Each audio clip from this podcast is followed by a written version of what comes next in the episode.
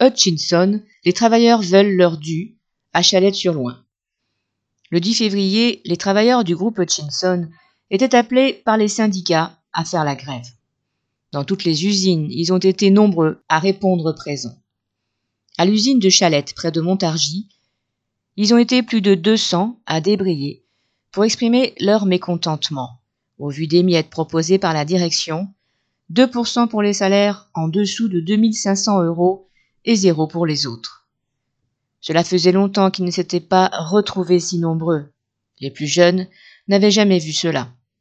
Les grévistes ont fait la tournée des ateliers, qui pour certains étaient beaucoup moins bruyants, puisque les machines ne tournaient pas. Les discussions allaient bon train toute la journée. Citation.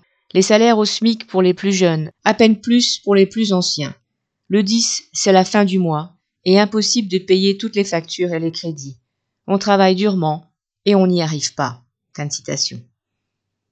Les grévistes étaient d'autant plus remontés que Total venait d'annoncer ses 14 milliards d'euros de profit, et ils sont bien conscients que c'est grâce à leur travail que ces requins s'enrichissent.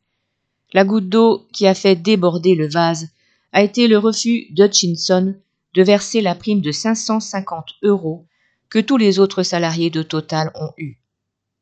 En fin d'après-midi, la direction annonçait un talon de 50 euros pour les salaires en dessous de 2500 euros bruts et 2% pour les autres. Guillemets, mais 50 euros, c'est même pas un plein d'essence, ils se fichent de nous. Fermez les guillemets. Dans toutes les usines du groupe, des rendez-vous ont été pris la semaine prochaine pour organiser la suite. Mardi 15 février, 150 travailleurs étaient à nouveau en grève, et la grève était votée pour le lendemain. Pour beaucoup, la coupe est pleine, et l'idée fait son chemin qu'il faudra une grève totale pour faire céder le patron. Correspondant Hello.